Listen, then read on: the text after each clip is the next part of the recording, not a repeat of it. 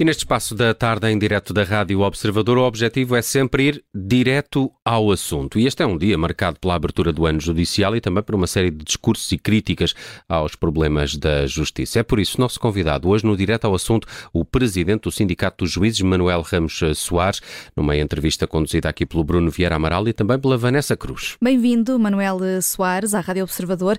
O presidente da República veio lançar, relançar no encerramento da abertura do ano judicial esta ideia de um pacto de regime para a justiça, uma ideia de 2016, do próprio Marcelo Rebelo de Sousa, eh, e que uh, o chefe de Estado assumiu no ano passado, que acabou por não sair do papel.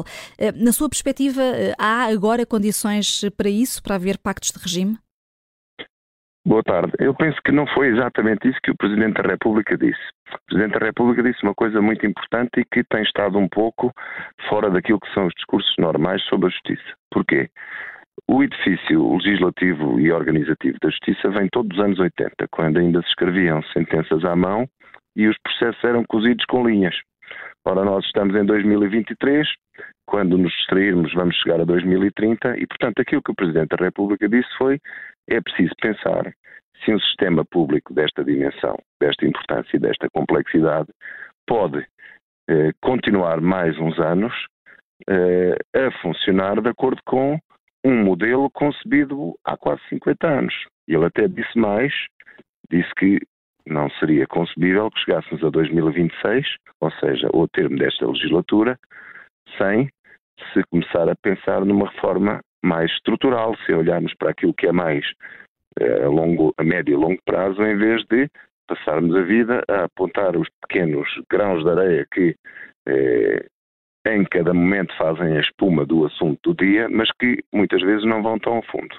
É claro que para isso é preciso haver uma reflexão eh, mais demorada, mais profunda e haver um processo de consulta. Com certeza, quem tem a responsabilidade de fazer as leis deve ouvir quem sabe, quem anda nestas coisas durante 30 ou 40 anos e sabe o que faz e, o, e, e como é que trabalha e as necessidades que o sistema tem e que consegue apontar vias de solução. E depois quem tem que tomar decisões, que é o poder político, tem que as tomar e tem que se responsabilizar por elas. Mas há um distanciamento muito grande entre sentido. o poder legislativo e Marcelo Rebelo de Sousa uh, fala nessa ideia de ser preciso repensar alguma legislação. Pelo que diz, acha que há aqui uh, um, um, esquecimento de, de, quem está no terreno e de quem percebe bastante o assunto uh, por parte de quem está a legislar para, para que de facto haja melhorias na justiça? Não, para às vezes há claramente desconfiança mútua. Vale a pena estarmos aqui a dizer isto de outra maneira. A classe política, digamos assim, olha para a justiça, para os seus diversos intervenientes, com algum grau de desconfiança. Ah, estas pessoas só pensam na sua carreira, nos seus privilégios, tudo o que eles dizem é corporativo. E do outro lado também há tem que reconhecer, nas diversas profissões, em graus diferentes, algum grau de desconfiança em relação ao poder político, que muitas vezes pensa, bom, não, isso os políticos são todos iguais, têm todos rabos de palha, não querem que a justiça funcione para, para não serem apanhados nas malhas da justiça. Ora, eu acho que qualquer destas duas visões é, obviamente, exagerada. Mas esta desconfiança mútua existe e, portanto, há uma dificuldade grande do Estado resolver, do Governo e dos Parlamentos resolverem os problemas que a Justiça tem, porque muitas vezes não ouvem e também porque às vezes há algum, alguma resistência que lhes causa embaraço mexerem em matérias que são difíceis, que criam muita erosão, que os sujeitam a discursos eh, públicos e mediáticos de confrontação, porque é fácil depois de dizer, ah, vocês querem mexer nisto porque o ministro A ou o ex-ministro B está entalado nisto ou naquilo e está a ser investigado ou foi preso. Portanto, há esta maior dificuldade que faz com que muitos problemas que têm a solução facílima e barata e rápida acabem por não ser resolvidos, porque muitas vezes o que falta é ouvir as pessoas que estão no sistema e que facilmente diriam, olha, se fizerem assim, o resultado é este. Uhum. E que, quais são esses problemas que teriam uma resolução fácil? Olha, quero que lhe dê um exemplo. Então vou-lhe falar de uma coisa que, se for fazer a história dos anos judiciais, das aberturas dos anos judiciais, dos, dos últimos 10, para não falar dos últimos 20, vai ver que está lá nos discursos todos. O acesso à justiça. As taxas de justiça são caríssimas. Só tem acesso à justiça que é um bem fundamental. Quem é muito rico, pode pagar os advogados todos e as taxas de justiça e os recursos e as custas elevadíssimas, ou quem praticamente não tem dinheiro para comer, porque essas pessoas que não têm dinheiro para comer eh, conseguem receber o apoio judiciário que está preparado praticamente para quem não tem rendimentos. Mas os portugueses não estão só nestes dois grupos. A generalidade das pessoas são pessoas da classe média, pessoas que lutam com dificuldades para fazer chegar o dinheiro ao fim do mês, que têm dificuldades para pagar os estudos dos filhos.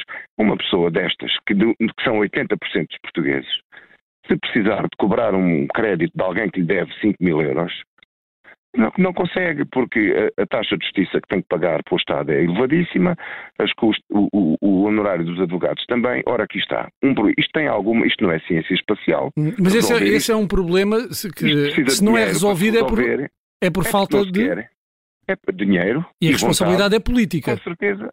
Então há de ser de quem? Então para baixar o, acesso à justiça, para aumentar e facilitar o acesso à justiça e tornar, uma, e tornar aquilo que é o apoio judiciário e, e a representação por advogados oficiosos com aumentar a qualidade, não tem segredo nenhum. É baixar as custas dos processos e aumentar a remuneração dos advogados. Claro, isto custa umas, uns milhões de euros, não sei quantos. Portanto, aqui está um exemplo de uhum. uma mudança importante para o sistema político e para a sociedade, que todos os anos se fala nela e não se faz. Não se faz porque há sempre outros sítios melhores onde gastar dinheiro, não é?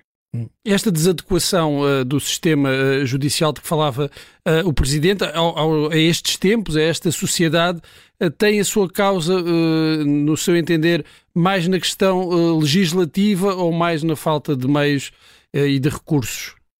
Não, repare, não há. Problemas complexos nunca têm uma explicação só. Há falta de recursos e de investimento, com certeza que sim. Também há leis imperfeitas que às vezes dificultam. Olha, que era um exemplo, aquela alteração que foi feita aqui há um ano no Código de Processo Penal, que ia paralisar os tribunais eh, criminais e que felizmente foi revertida rapidamente, mas também há problemas internos de organização e de funcionamento. Não podemos eh, fingir que do lado das profissões e de quem trabalha na justiça que está tudo bem. Há problemas de gestão, há uma, uma gestão feita pelos Conselhos Superiores, pelos, pelos presidentes dos tribunais, pelo próprio sistema de justiça, que também pode melhorar e muito. Portanto, eu não consigo identificar uma causa única, nem me ponho aqui com o dedo acusador a dizer os políticos têm a culpa toda e do cá do meu lado está tudo bem, porque isso também não é verdade. Uhum. Uh, uh, uh, o Manuel Soares falava há pouco também, e foi uma das questões aqui também frisadas nos discursos da abertura do ano judicial sobre os recursos humanos. A Ministra da Justiça anunciou a contratação de 150 guardas prisionais e também de 200 novos oficiais de justiça. isto vai ajudar a resolver o problema ou ainda peca por defeito? Não, ouça, ajuda, claro que não resolve, vamos lá ver. Nos tribunais, os funcionários judiciais são os parentes pobres. Ganham miseravelmente, trabalham muito e ninguém os reconhece, tirando quem trabalha com eles nos tribunais, como eu e outras pessoas. Mas ficaram para trás, quer dizer, os estatutos foram todos revistos, todos os estatutos foram resolvidos e os funcionários, que são os parentes pobres, ficaram para trás.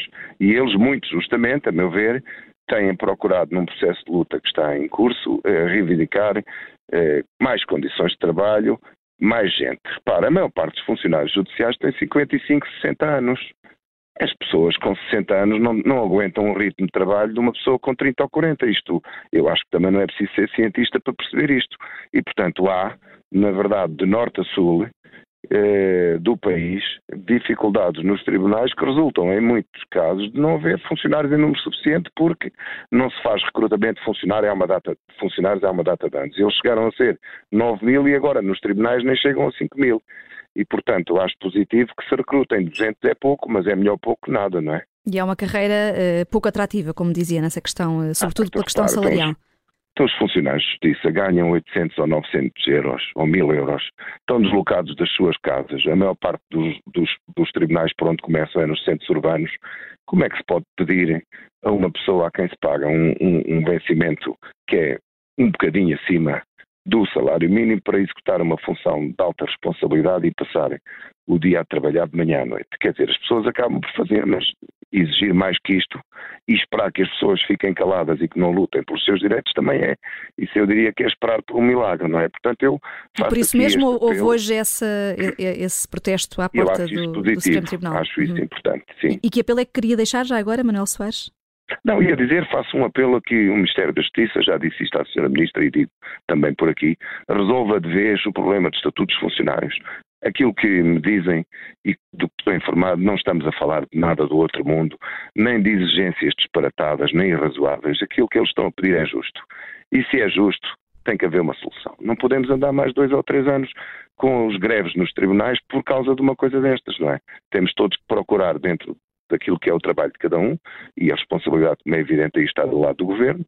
Tem de encontrar uma solução com os sindicatos, com os representantes dos funcionários, abrir os cordões à bolsa naquilo que possa desde que seja razoável, e resolver o problema. Hum. Há pouco falou uh, do problema do acesso à, à justiça e, e, da desigualdade que, que isso representa para, para os cidadãos. Uh, também há para o cidadão comum a percepção uh, de uma excessiva morosidade da justiça, uh, nomeadamente no, no âmbito do, do, dos crimes económico-financeiros. Esse é o principal problema ou um dos principais problemas, tal como é percebido pela, pela maioria dos cidadãos? Olha, esse foi o silêncio mais perturbador de, de todos os discursos hoje nomeadamente do Governo, porque a Ministra da Justiça apresentou propostas importantes e muitas delas positivas, quero aqui também dizer isso, mas fiquei impressionado por não eh, tocar nessa questão, porque os processos crime, a generalidade dos processos andam muito rapidamente.